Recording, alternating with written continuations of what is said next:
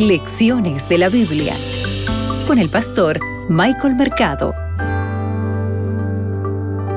En algún momento, tal vez sentiste odio, envidia, rencor, ira hacia alguna persona.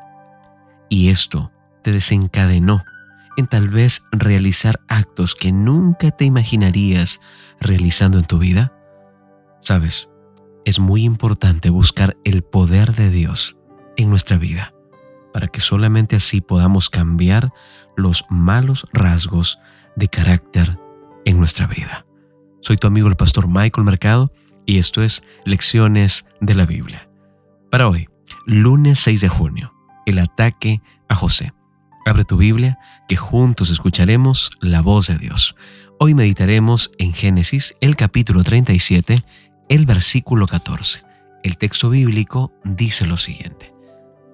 Mira lo que dice el texto bíblico. Ve ahora, mira cómo están tus hermanos y cómo están las ovejas, y tráeme la noticia, dijo Israel.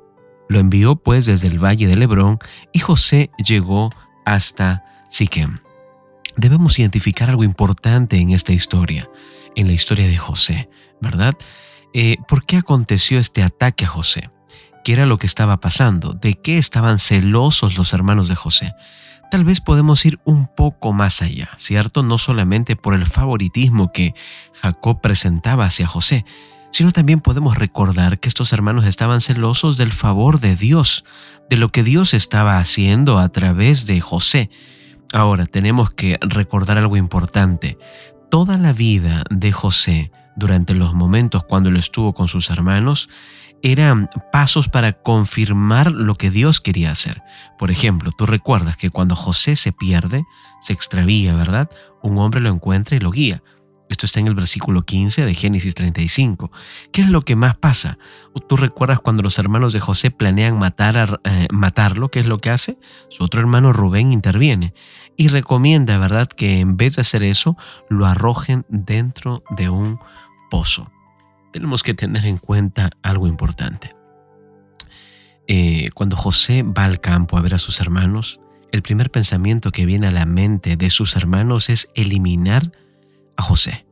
Y lo quieren eliminar con la esperanza de cambiar su destino el estilo del discurso. ¿Recuerdas cuando ellos dicen, vamos, matémoslo, echémoslo y digamos, esto está en el versículo 20, ¿sabes lo que debe recordarnos? Lo que ya hemos estudiado algunos, algunas lecciones atrás.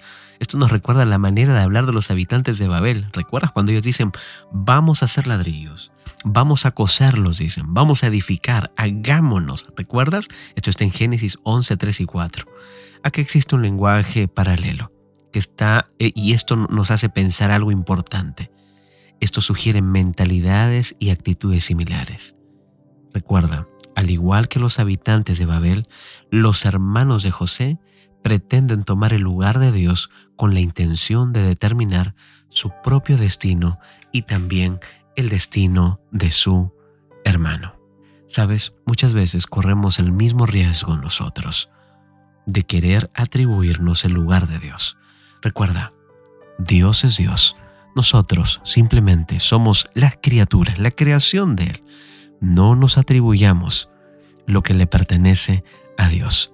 En fin de cuentas, recuerda que el ataque realizado por los hermanos a José es una historia en la cual nosotros podemos recordar que Dios puede cambiar nuestro carácter, Dios puede cambiar nuestro temperamento y por sobre todas las cosas, cuando se realice este cambio, nosotros reconoceremos que no podemos atribuirnos el lugar de Dios.